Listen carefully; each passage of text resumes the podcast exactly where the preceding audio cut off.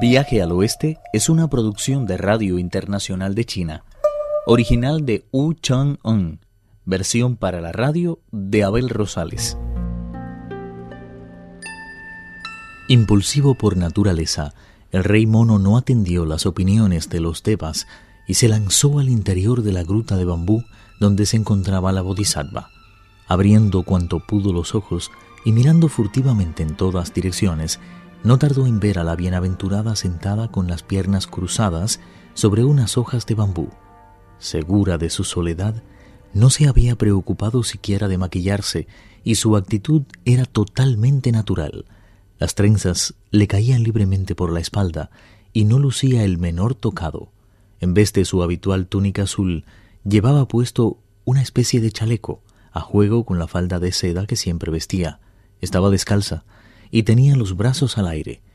Al verla de aquella forma, el peregrino no pudo evitar decir en voz alta: Con todo respeto la saluda su humilde discípulo Sun Wukong, señora. No te tengo ordenado que me esperes fuera. Sí, señora, pero la vida de mi maestro corre un grave peligro y he tenido que venir a solicitar su ayuda para librarle de las garras del monstruo del río que llega hasta el cielo. Sal de la gruta y espérame fuera. El peregrino no se atrevió esta vez a contrariarla.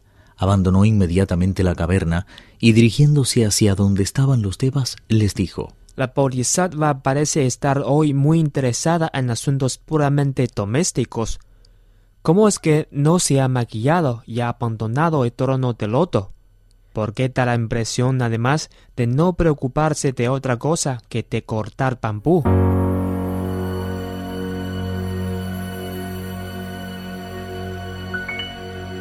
La bodhisattva no tardó en salir de la gruta con una cesta de color rojizo entre las manos. Vamos a rescatar al monje Tan, Wukong. Tras despedirse de los devas, la bodhisattva montó en una nube y se elevó por los aires. El gran sabio tuvo que seguirla a toda prisa. Su velocidad era tan extraordinaria que no tardaron en llegar al río que llega hasta el cielo. La reina de los mares del sur puso su pie en la orilla del río. Los dos monjes se inclinaron respetuosamente ante ella. Se desató la faja y colgó la cesta de ella, manteniéndose suspendida a media altura en el aire.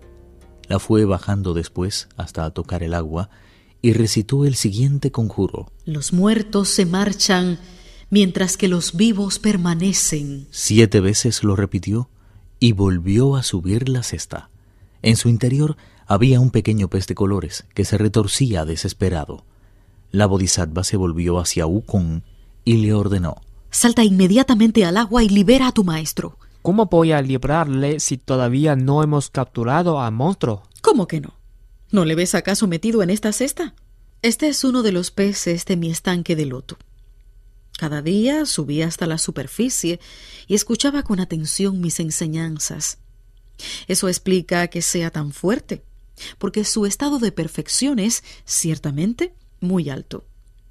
Su mazo de bronce no es realidad. Otra cosa es el capullo de loto y su tallo.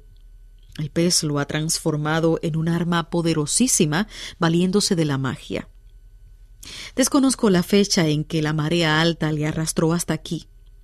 Lo único que puedo asegurarles es que cuando esta mañana me asomé al estanque, descubrí que solo faltaba este pez.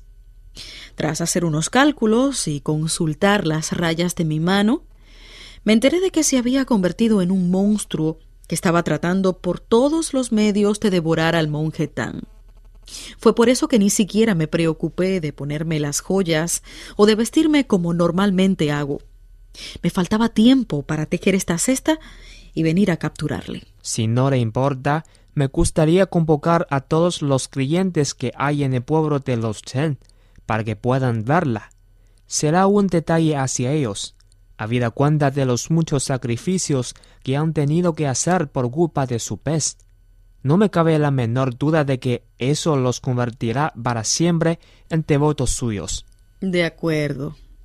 Llámalos, pero que no tarden mucho en venir. Sin pérdida de tiempo, Pachie y el Bonzo Shah corrieron hacia el pueblo. Los habitantes se lanzaron hacia la orilla sin importarles la edad o la posición social. Todos comenzaron a golpear el barro con la frente. Entre ellos había algunos con cualidades pictóricas e hicieron un rápido retrato de la diosa. Eso explica que a veces Kuan Yin sea representada con una cesta de pescador en las manos. Concluida su epifanía, la Bodhisattva regresó a toda velocidad a los mares del sur.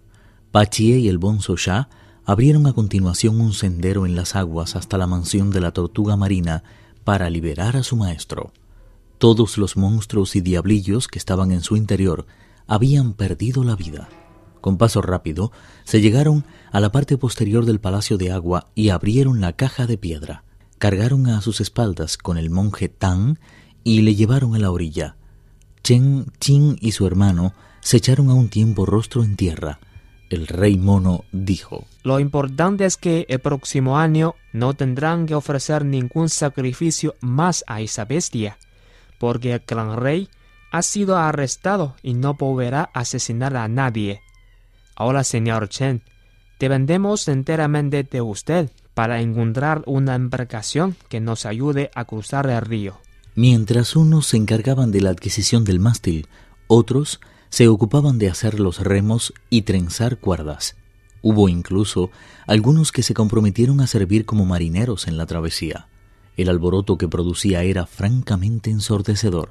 Cuando más atareados estaban, surgió del lecho del río una voz fortísima que decía No es necesario fabricar ninguna embarcación, gran sabio. ¿Para qué desperdiciar tanto dinero y energía si yo misma puedo llevarlos con absolutas garantías a la otra orilla? Todos sintieron tal pánico al oírlo que huyeron a refugiarse en el pueblo. Hasta los más valientes entre ellos temblaban de pies a cabeza, lanzando furtivas miradas al punto del que parecía provenir aquella voz tan sobrecogedora. Pertenecía a una criatura muy extraña, que normalmente habitaba en las profundidades. Poseía una cabeza de corte cuadrado, única entre todos los animales. Su longevidad era tal que llega a alcanzar sin ninguna dificultad los mil años. Habita en las profundidades de los ríos y océanos, levantando auténticas montañas de agua cuando se acerca a las costas a tomar el sol y hacer frente al viento. Tal era el animal que tan generosamente se había dirigido al peregrino, una vieja tortuga, de cabeza llena de costras y caparazón blanquecino. Insisto en que no construyas esa embarcación, gran sabio. Yo misma me encargaré de llevarlos a la otra orilla. Pero el peregrino levantó en alto la barra de hierro y exclamó en tono amenazante. Márchate de aquí, bestia maldita. Si te acercas un poco más, acabaré de un cobe contigo. Les estoy muy agradecida, gran sabio, y ese es el motivo por el que me he prestado a ayudarlos. ¿Se puede saber por qué quieres golpearme? ¿Qué he hecho yo para merecer tanto agradecimiento? Con su parsimonia habitual, la tortuga sonrió levemente. ¿No se ha dado cuenta de que la mansión de la tortuga marina me pertenece a mí? Durante generaciones ha sido el centro de mi familia, heredada ininterrumpidamente de padres a hijos. Hace aproximadamente nueve años, ese monstruo se presentó aquí aprovechando de las fuerzas de las mareas y desató contra mí toda su violencia. Mató a casi todos mis hijos y me arrebató con increíble descaro la totalidad de mis servidores. ¿Comprenden ahora por qué estoy en deuda con ustedes? Pero el monje Tang se mostraba temeroso ante la tortuga. Viaje al oeste, uno de los cuatro grandes clásicos de la literatura china. Versión para la radio, Abel Rosales. Actuaron en este capítulo Pedro Wang y Carelis Cusidó. Esta es una realización de Abel Rosales, quien les habla, para Radio Internacional de China.